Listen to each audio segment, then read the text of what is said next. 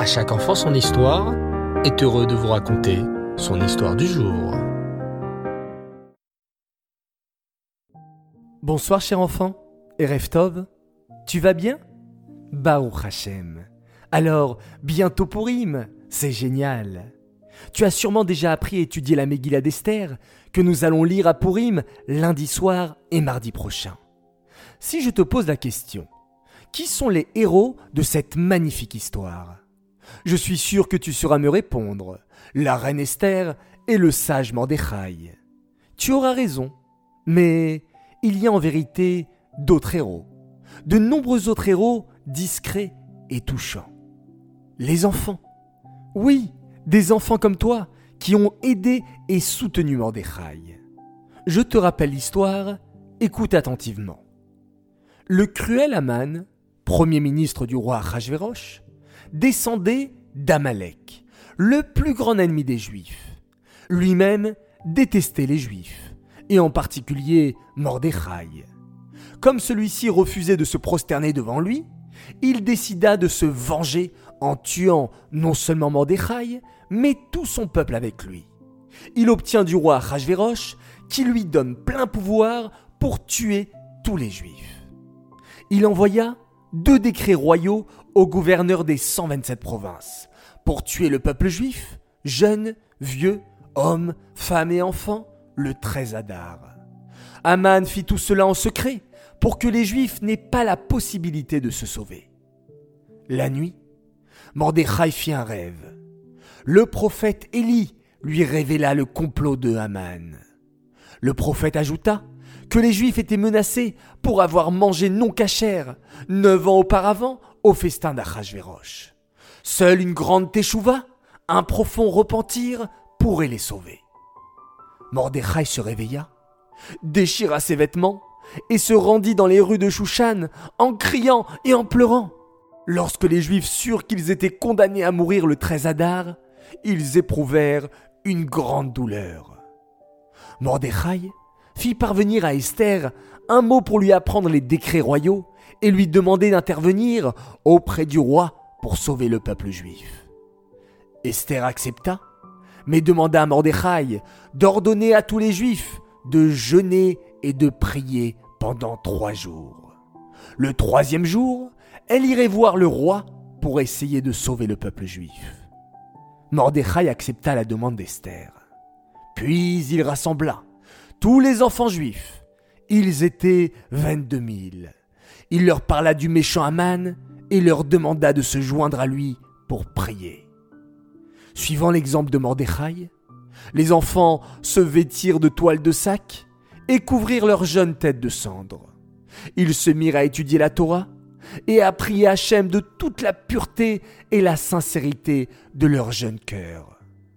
Sitôt que le méchant Aman apprit ce que Mordechai avait fait, il envoya des soldats armés pour enchaîner les enfants juifs et les jeter en prison. Il dit Demain, je les ferai tous égorger. Toutes les mères juives se précipitèrent en larmes vers les prisons où étaient enfermés leurs enfants. Elles leur apportèrent à boire et à manger. Mais les enfants étaient résolus poursuivre leur jeûne et leur prière vers Hachem. Ils espéraient ainsi aider à provoquer le réveil de la miséricorde d'Hachem en faveur de son peuple Israël. Les larmes amères des mères et des enfants furent si abondantes que les portes du ciel ne purent tenir sous cette poussée irrésistible. Elles s'ouvrirent toutes grandes, les pleurs et les prières atteignirent le trône de la miséricorde divine. Le Tout-Puissant se saisit alors du décret et le déchira. Bientôt, le miracle de Purim était célébré par tous les Juifs dans une atmosphère de joie et de gratitude sans limite envers Hachem.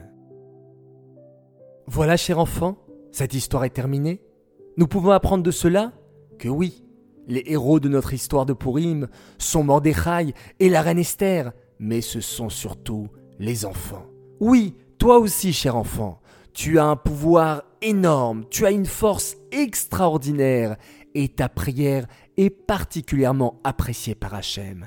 Alors n'hésite pas à prier avec encore plus de force, encore plus de concentration, encore plus d'émotion, et ce que tu demandes à Hachem pourra atteindre le ciel jusqu'à son trône céleste. Cette histoire est dédicacée pour l'anniversaire et le mérite de plusieurs filles ce soir.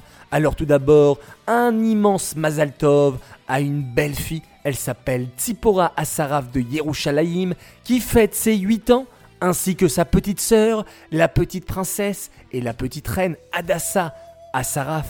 Car oui, la reine Esther s'appelait également Adassa.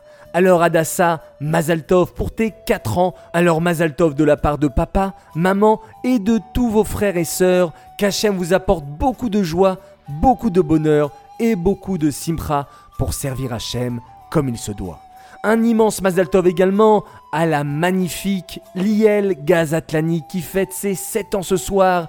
Un très grand Mazaltov de la part de toute ta famille qui t'aime beaucoup et qui est très très fier de toi. J'aimerais maintenant faire mes trois coucous du soir. Premier coucou pour un merveilleux garçon. Il nous écoute tous les soirs avec ses petits frères. Il s'appelle Shmuel Sebag. Un autre coucou, mon deuxième, pour un autre garçon tout aussi fantastique. Il nous a écrit en direct d'Israël. Il s'appelle Arié Debache et c'est un véritable fan de À chaque enfant son histoire. Enfin, mon dernier coucou pour une famille extraordinaire, la famille Agege et tout particulièrement à Baruch Yehuda, Menucha Rachel et Chayamushka. Voilà, les enfants, je vous dis à tous, très bonne soirée, très bonne nuit, faites de jolis rêves et rêvez pourquoi pas de la reine Esther, de Mordechai Yehudi et de tous ces enfants juifs extraordinaires qui ont apporté la délivrance pour tout le peuple entier. Voilà les enfants, vous avez de quoi faire, vous avez de quoi imaginer. On se retrouve demain, Bezrat Hashem, et on termine cette merveilleuse journée en faisant un magnifique Shema Israël. Laila Tov.